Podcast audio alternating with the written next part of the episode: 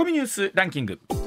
時事問題から芸能スポーツまで突っ込まずにはいられない注目ニュースを独自ランキングでご紹介します、はい、まずはスポーツです。阪神の藤浪晋太郎投手が昨日ヤクルトとのオープン戦でキャンプ最後の実戦に臨み、はい、2回1安打無失点で開幕ローテーション入りへ大前進しました。多くのファンシンファンの皆さんがよく分かってらっしゃると思いますが、うん。はい、藤浪投手のこの時期のいいというのは年中行事ですまあそうなんですけどこの時期恒例です、はい、あとは本当にシーズンを通して 本当にフルで活躍してみれるかどうかっていうのをね楽しみにしたいと思っております。はい、沖縄宜野座キャンプは今日打ち上げとなります。はい大阪マラソン琵琶湖毎日マラソンの統合後の第1回大会が昨日大阪府庁前から、えー、大阪城公園までの大阪市内のコースが行われコースで行われ、うんはい、男子では社会人1年目で初マラソンの星岳が、うん、初マラソンの日本最高記録となる2時間7分31秒で初優勝しました、はい、先ほどああのー、大阪マラソンも一般参加の皆さんがね、あの残念ながら今回回途中でねもう参加できないということが、まあ、先々週ぐらいかな発表されたんですけれども、このアスリートの皆さんのね、え特にパリオリンピックへのマラソンをかけてのチャレンジということもありますけど、初マラソンで2時間7分はすごいなと思いますね、これは。はい、期待できますね。先ほど行われたノルディックスキーのワールドカップジャンプ男子では、はい、北京オリンピックの個人2種目で金、銀のメダルを獲得した小林陵侑が今季8勝目を挙げました。あのこのノルディックスキーとかワールドカップっていうのがこの皆さん主戦場でオリンピックっていうのはその期間中に行われるんですよね、うん、4年に一度ね。えー、まあ、なんですけどやっぱりここでこう結果を出していくことっていうのがね改めてこうオリンピックも含めて大事になってくるわけなんですけれども、これあの表彰台にね、はい、2人全く同じポイントで、えー、1位の表彰台に上ったという非常に珍しい形だったそうなんですけれども、今シーズン8勝目ということだそうでございますね。はい、それではニュースランキングに参ります。まずは第5位。東京ディズニーランドと東京ディズニーシーを運営するオリエンタルランドは両パークの累計入園者が8億人を突破したと発表しました、はい、1983年4月の東京ディズニーランド開園から38年と318日での到達となりましたがコロナ禍以降は入場制限を設けるなどペースは鈍化していました。ということはこの状況がなければもう少し早くね、達成していたののかもというところなんですが、はい、あの累計で8億人、おそらく今どうでしょう、ラジオ機の皆さんでも、行ったことないわという方の方が少ないんでしょうかね、どうなんでしょうかね。近畿にお住まいの方でも、まあ、お子さんが小さい時に一度は行ったことがあるぐらいの方はいらっしゃるのかなと思うと、8億人、すごいもんですね、改めて。はい。うん、続いて第4位。昨日午後奈良県三郷町の住宅で火事があり焼け跡から性別のわからない4人の遺体が見つかりました。いずれも損傷が激しく年齢なども分かっていません。警察は詳しい状況を調べるとともに遺体の身元の確認を進める方針です。昨日の夜にこれ一報入ってきたんですけども、はい、どうなってるのかねまだわからないところが多いということなんですけれども、ね、はい、続いて第3位北朝鮮は昨日日本海に向けて弾道ミサイルとみられる飛翔体1発を発射しました。北朝鮮は先月30日に中距離弾道ミサイル1発を発射するなど今年に入って飛翔体を8回発射していましたが北京オリンピックの期間中はミサイルを発射していませんでした。韓国政府関係者によりますと北京冬季オリンピックが終わったらまたミサイルを撃つと予想していたとした上で、うん、故キム・イルソン主席の生誕110年となる4月15日に向けて挑発の度合いを高めていくとの見方を示しています、まあ、本当に世界はいろんなところでいろんな動きがあるなという中でねウクライナ、ロシア情勢がある中でこういったことがなってますので。本当にいろんなことをね対応していかないといけないなね改めて感じるところですよね。はい、はい、続いて第2位は3月6日までの期限で31の都道府県に適用しているまん延防止等重点措置について政府は東京や大阪を含む首都圏や東海、関西の10の都府県で期限の延長を視野に検討に入りました。病床使用率の高止まりが続いているためで新たな期限はおよそ2週間後の3月21日とする案が出ています、まあ、あのこのまん延防止等重点措置どれぐらいその効果があるのかというのはね、出された時からもあったんですけれども、えー、出してしまったものこの状況の中で、はい、なかなか数字がやっぱ落ち着いてくるまでね下ろすというわけにもいかないという状況もありますし、まあ、もちろんその病床の使用率が高止まりしているということを含めたらやむなしというところもあるのかもしれませんが、まあ、改めてどういう措置が一番効果的なのかというのを考える時もありますよね。はい続いて1位はロシアによるウクライナ侵攻をめぐりウクライナのゼレンスキー大統領はベラルーシとの国境でロシアとの停戦交渉を行うことで合意したと発表しました交渉に前提条件はつけないとしています。またロシア側は交渉はベラルーシ南東部のゴメリ州で行うとしています、うん、24日に始まったウクライナ侵攻は新たな局面を迎えました、はい、このニュースこの後高橋さんに、えー、お電話をつないで詳しく聞いていきたいと思います、はい、コマーシャルの後高橋由さんの登場です。上泉雄一のエー。ナー MBS ラジオがお送りしていますではここからは高橋洋一さんの登場でございます、はい、高橋さん今週もよろしくお願いします。あよろしくお願いします。よろしくお願いします。ではまずはこちらです、はい、さあロシアの経済制裁日本の対応はという話でございます。さあ岸田総理は昨日の夜ウクライナに軍事侵攻しているロシアの一部の銀行を国際銀行間の送金決済システムである SWIFT から排除する、制裁に加わると表明しました。欧米と足並みを揃えてプーチン大統領らロシア政府関係者の資産も凍結をします。SWIFT およそ200の国と地域の金融機関が国をまたぐ送金決済システムで決済額1日あたりおよそ575兆円だそうでございます。このネットワークからロシアの銀行を締め出して貿易の決済を困難にすることでロシア経済に大きな打撃を与える狙いがあるとみられています。またウクライナに1億ドルおよそ115億円の緊急人道支援をすることも明らかにいたしました。さあ高橋さん、えー、まずはこのウクライナ情勢、はい、 SWIFT という話がここ数字出てるんですけれども、はい、ロシアを締め出す経済制裁これは打撃になるのかどうか、まずこちらからお聞きしたいんですけれども、はい、この SWIFT っていうのはあの打撃になりますね。えーと、よく言われてるのは金融核兵器とか言われてますけどね、えー、そんなに強烈なんですか、あの強烈ですねこれはね。はあ。でこれをすることで、うん、逆に一方でねロシアここ織り込み済みみたいなところはどうなんですかね？あ織り込み済みでもこれはあの打撃は打撃です間違いなく。はあ、ええ。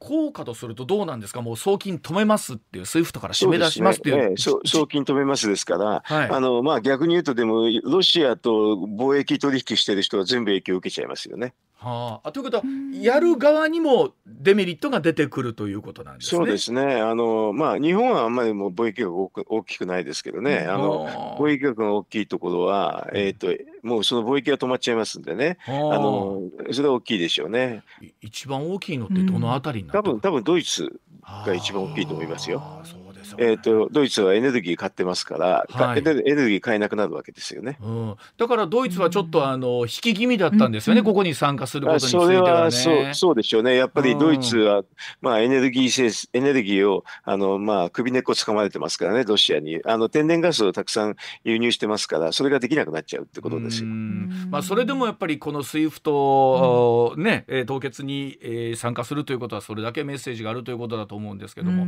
これ、はい、そうですあのどうなんですか、やっぱり長引きがまだ長引くほど、ロシアに対してやっぱりこう状況厳しくなってくるということなんでしょうかね、これね。まあ、あの貿易ですからね、長引くとお互いですけどね、うん、あのまあ、ロシアは特にあれですよね。あの、エネルギー輸出してるってことなんで、うん、あのその代金がずっと入ってこないですからね、うん、そそれは結構大変ですよね。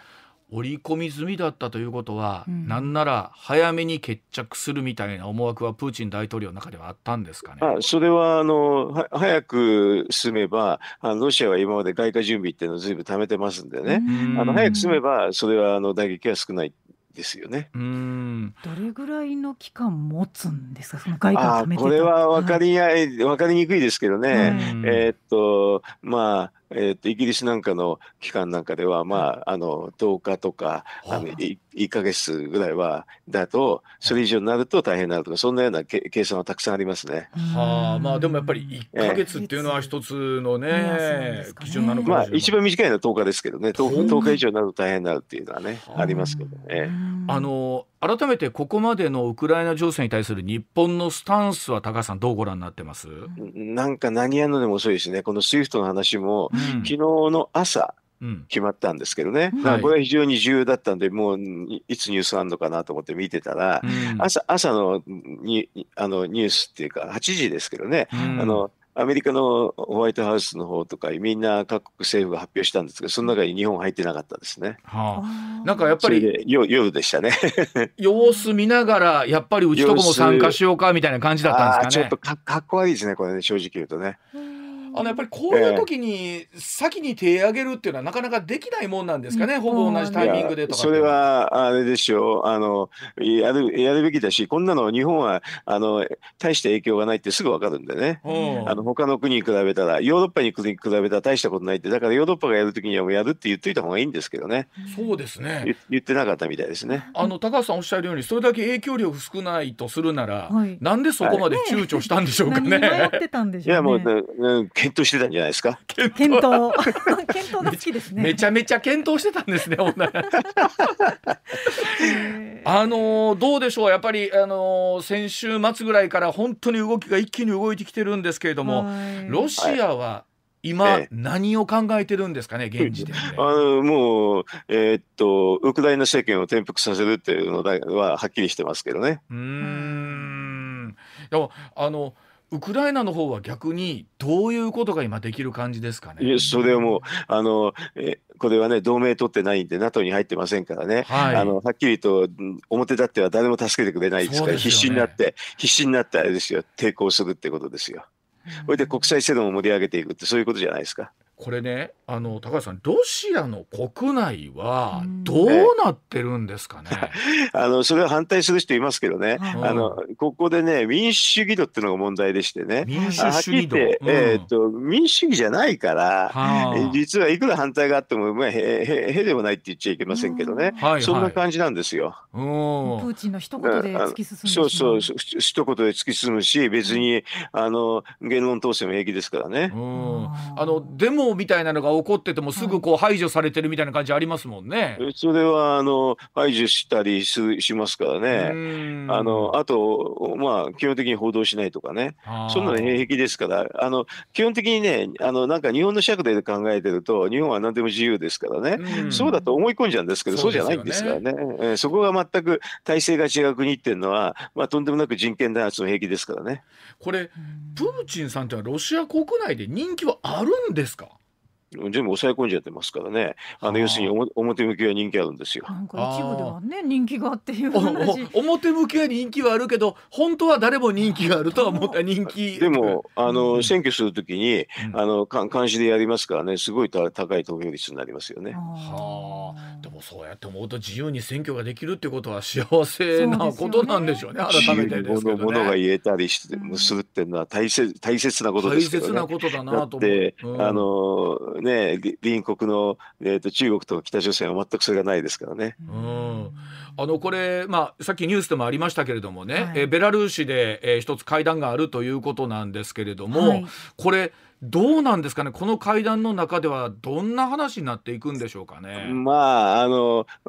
やめろというね、あの政権をやめろというか、もしくはね、うん、もうほとんど無条件降伏しろっていうに近いことを言われるはずですけどね。まあ、当然、それにはそんなことはできないという話いや、ここはわどうなのかな、その要は指導者っていうのはやっぱりあれですよね、いろんなこと考えますからね、うん、やっぱりあのなななるなるべく戦争長引きがしたくないっていう気持ちはあるでしょうからね。なるほど。ということは、自国民を守るの、命を守るためには。ええ、だ今日はある程度あるなきゃいけないからってんで、だから政治家としては厳しいですよね。ギリギリの選択になると思いますよ。それでおまけにね、あの、うんこれ、普通だったら中立的な第三国でやんなきゃいけないでしょ。はい、はい、そうですよね。ベラルーシは全く違いますから、ソ連域内でやると完全にロシア、あの、新ロシア政権ですもんね。完全にあえだから、うん、もう、あの、あの、もう、銃口突きつけながら交渉するっていうふうに思ったぐらい、思ったらいいぐらいですよね。これだって、あの、一つ西側のポーランドでね、開催できないかっていう話もありましたけれども。いやそこにやらせないんですよ、ベラルーシなんです結局、ベラルーシでってことになりましたよね。となってくると、この時点で。交渉のね。はい。うんあの交渉で実はもう全然無条件無無条件に降伏しろって言われてるのと近いですよね、これね。でもこれあの単純にウクライナ側の理屈で考えたら、はい、力で攻め込まれててね、はい、停戦合意をしてて力であの無条件で降伏しろみたいな話になってくると、うん、結局は武力によって国境を変えられるに近いようなところあるわけですね事実上ねこれ。まあねそれはでも国際政治でそういうもんですけどね。うん、はあ。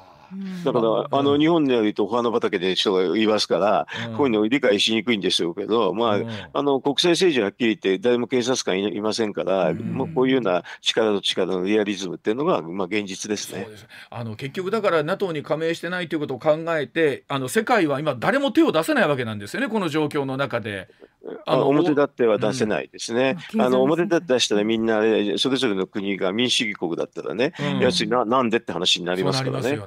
ええ、となってくると力のある国はもうなんかどっかでやりたい放題みたいな感じになりますねこれ。あある意味で国際政治ってのはそういう側面があります。ああ。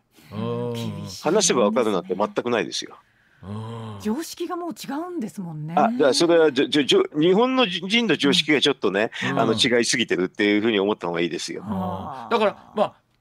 理解はできないけどロシアの理屈とするとやってることは正しいということなんですね彼らの中の理屈ではね。常識として考えたら。そうですね。あのそれでそれに対して意見は言えるけど実際問題力で行使された時には非常に無力ですよね。戦争ってそうやって起こってきたんですかね今までも。これゼレンスキー大統領、まあ、もともとそうですね戦争はそうですね。えー、ウクライナのゼレンスキー大統領のあのなんていうんですか命とかみたいなところっていうのは結構これどうなんですか？いやそれは行く時にに、うん、あなんかの偶発的な話になって命がなくなるっていう可能性はありますよ。あのだって誰も保証しないわけですから、そんなもん。ほいであのももしやってる交渉から見れば、いや、これはちゃんとあの警護してたんだけど、うん、一分子が爆発したっつって、それのせいにすることはできますよね。うん。あのー、まあ意味軸もここ数年ね起こってきたその地球温暖化についてしっかり真剣に考えようという議論が、まあ、ある意味エネルギー政策の在り方みたいなところにもなってると思うんですけれども、はい、例えば、バイデンさんがアメリカのシェールオイル増産するとね、はい、ロシアの打撃になってくんじゃないかということを高橋さん前おっしゃってましたけど改めてちょっとここを解説いただきたいと思うんですけど。それはなりますよね、うん、あの要するに貿易を止めるんですけど、ロシア経済って基本的にエネルギー輸出国ってエネルギーで持ってますんでね、うん、で今、エネルギーがすごく高くなってるから、実は結構止めても蓄えが結構出てるって、そんな感じですよね。うん、だから一番強烈なのは、あのエネルギーを融通しながら、エネルギーしないと、実はドイツも困りますんでね、はい、でね。エネルギーを、うん、エネルギーの融通を大きくしながら価格を下げるって方のが、絶対理にかなってると思いますけどね。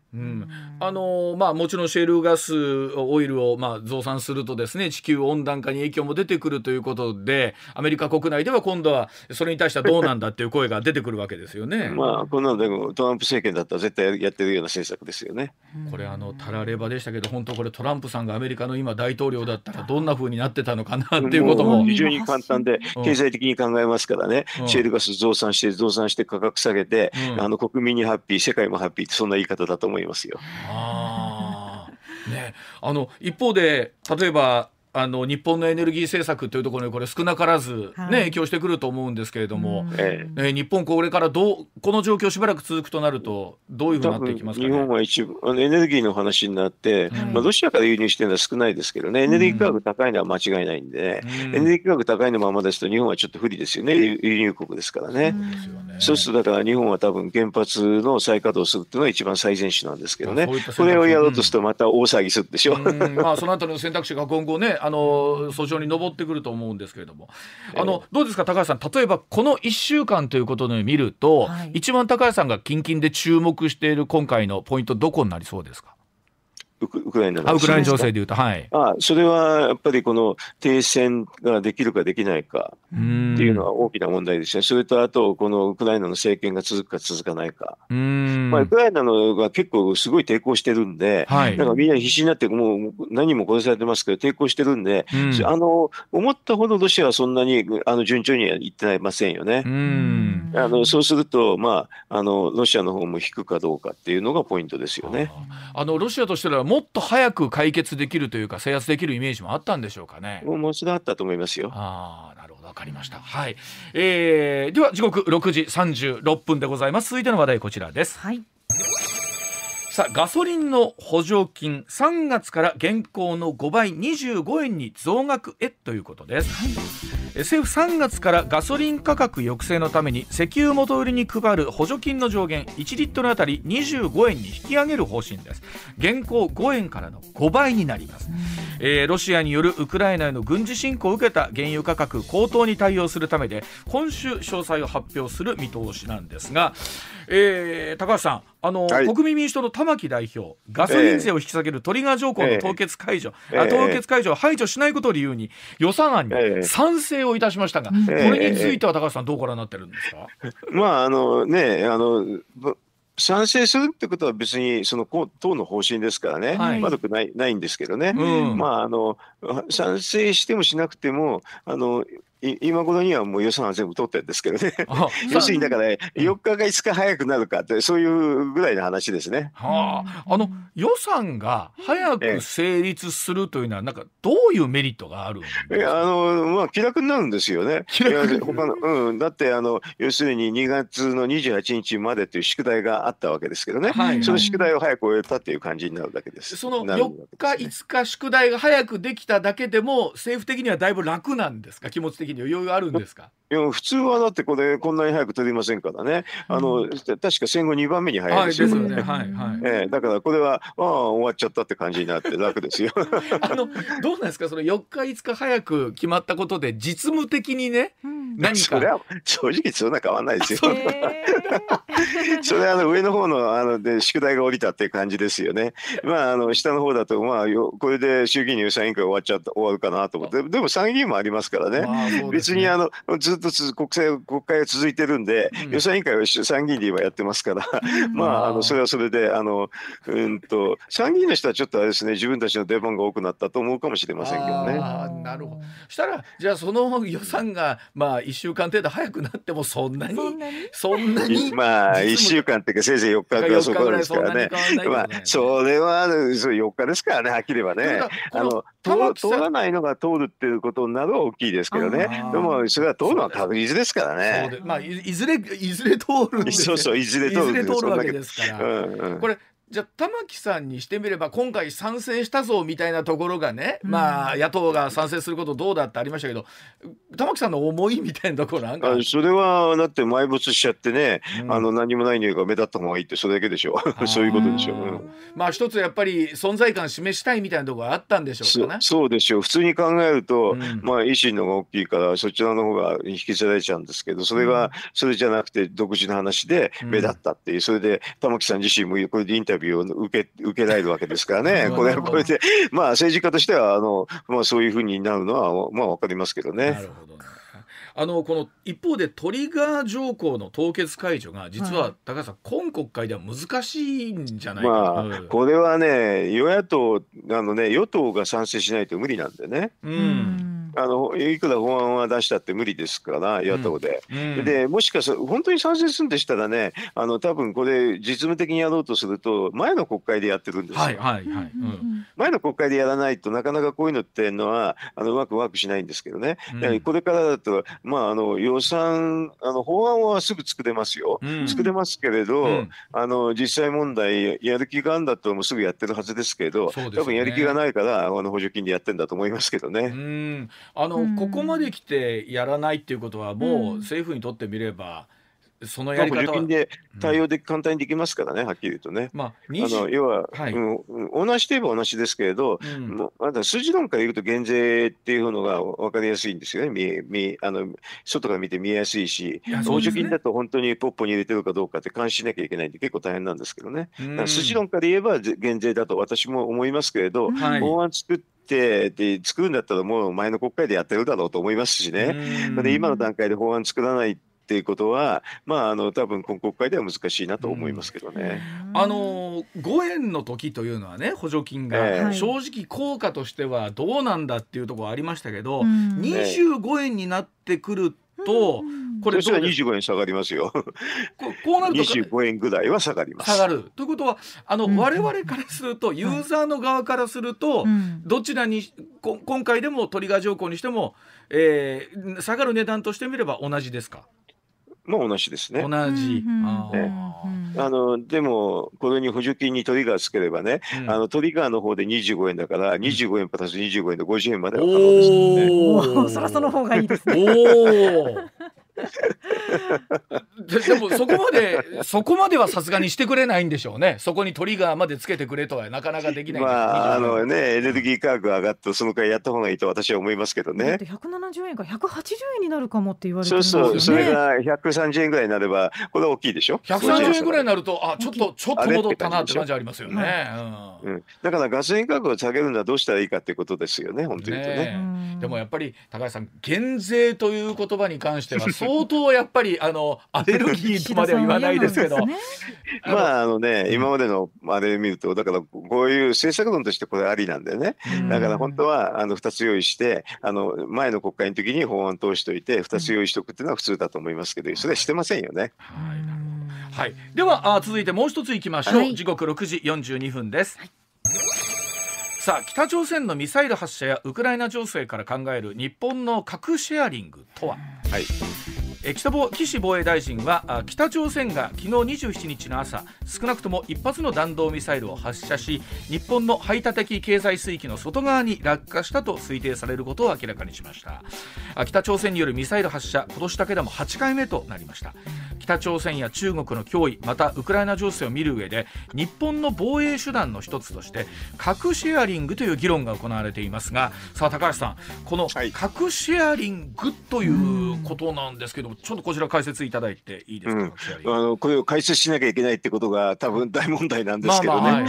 えーっと核シェアリングっていうのは、まあ、あのどこの国も結構比較三原則みたいなもの似たものはあるんですけどね、うん。あのまあえーっと持たず、うん。えーっと作らずまでは、まあ、あの普通よくわかりあます。りますねはい、はい。ええ。ただ持ち込ませずっていうのは、まあ、他の国はあんまりないなくない。くて、うん。はい。要はあの持ち込むのは結構よと、それで実はシェアリングっていうんで言葉分かると思いますけど、まあはい。い、わば核は持たない、作らない、うん。ただし、レンタルを受けるって、そういうのはよくあるんで。借りるというとことなんです。まあそうです、ね。借りるです。借りる、借りる以上ですね、はいうん。実はあの大きなのは、運用できるって、あの動かすのは実は自分の国っていうことなんですよ。はあはあまあ、あの正確にに言うと運用できるのは、この核を持っている国と共同で運用するっていう話ですね。はいはいはい、これが普通のやり方で、うんだから作らない、持たないはそうですけど、持ち込ませずってことは持ち込ませて、うんそれで共同で運用するっていうのが、まあ、ヨーロッパなんかで普通行われているやり方です。結構じゃあその世界でははい。あるんですね、この。いやあるあるっていうか、ずっと昔、これがあるから、うん要するに、あのさそう簡単に NATO には踏み込めないっていうふうに言われてますよね。あのみんなドイツとかイタリアとかオランダとかあのトルとかベルギーなんかはみんなこういうふうにやり方してますから。だからなかなかあれですよねそういう国であの核実際今ありますからね。あのそれをへ下手にあの核を、まあ、プーチンなんか核って言ってますからね、はいそうですね。れはあれですよ、そのこういうふうな、そそれだったらあの核は核で報復するっていうふうなのが常識なんでね、だからプーチンは脅しで言うんですけど、脅しで言うんだけど、なかなかその脅しがあの効かないのはこの核シェアリングしてるからですよ。まあ、今回言われてたのはウクライナがですね、まあ、ロシアからソ連から離れた時に、まあね、核をすべてまあ廃棄したみたいなところが一つ今回の、それはもう、うん、大間違いで、あの廃棄するんだったら多分どっかの同盟結んでシェアリング、核シェアリングするっていうぐらいでやるのが普通なんだと思うんですけどねそれをしなかったっていうのはもうあのそれはもうウクライナの責任でもあるんですけどね。でも、えー、レンタルっていうその軽い言葉をねその核にも適用しちゃうっていうその怖さがそれはいやずっとずっとこれあのもう何十年もやってますけどね、私さっき言ったドイツとかイタリアなんかでは。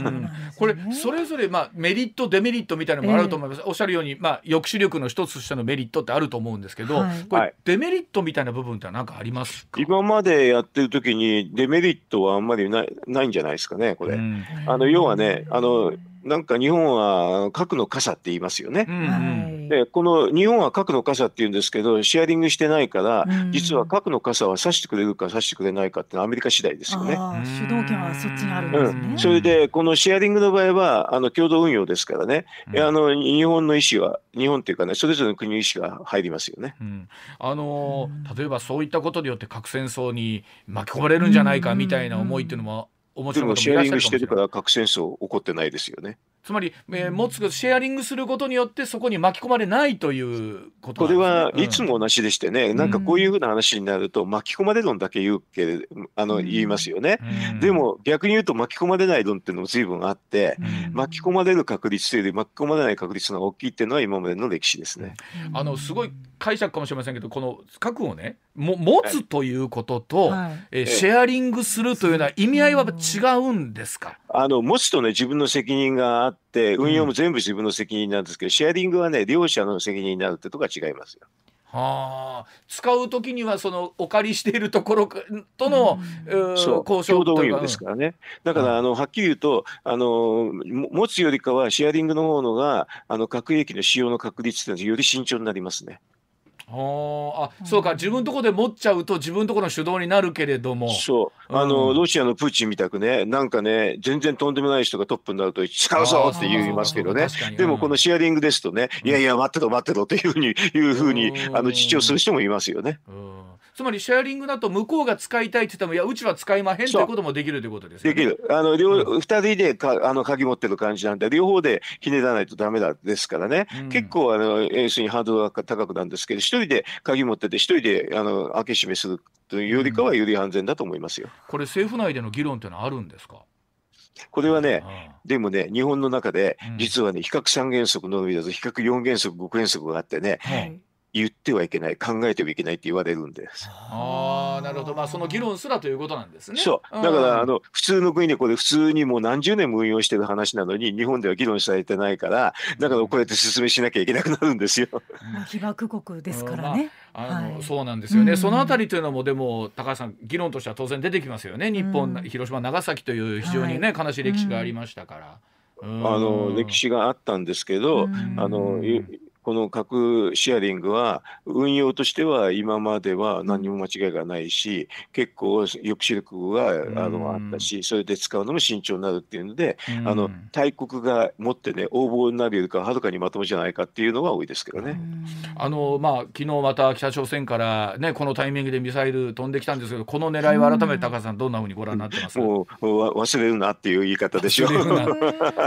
いやああいう国があるわけでねああいう国に対しては実はシェアリングがないとなかなか対抗しにくいですよ。まあ、あのどうしてもこういう状況になるとね議論がこう、はい、そうなってもいいんじゃないかみたいなどどの段階で判断すればいいんだろう、立ち位置をすごく考えないといけない時代ですね。あのもうなんか日本の中の大花畑っていうのはやめた方がいいと思いますよ。あの要はね救助を守ってたらねあの日本が救助を守ってたら何もなんないってそんなのはないですよね。相手の国の問題ですから、まあ、要するにだから大量放空を考えあ大量3倍返し4倍返しができるっていうのが一番の抑止力なんですけどね。そういうのに早く気が付いた方がいいと思いますけどね。わかりました。はい、えー、ではコマーシャルの後もう少しお話し続けてまいります。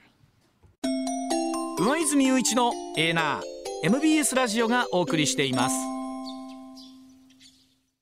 三時刻六時五十六分回りました続いてはこちらでございます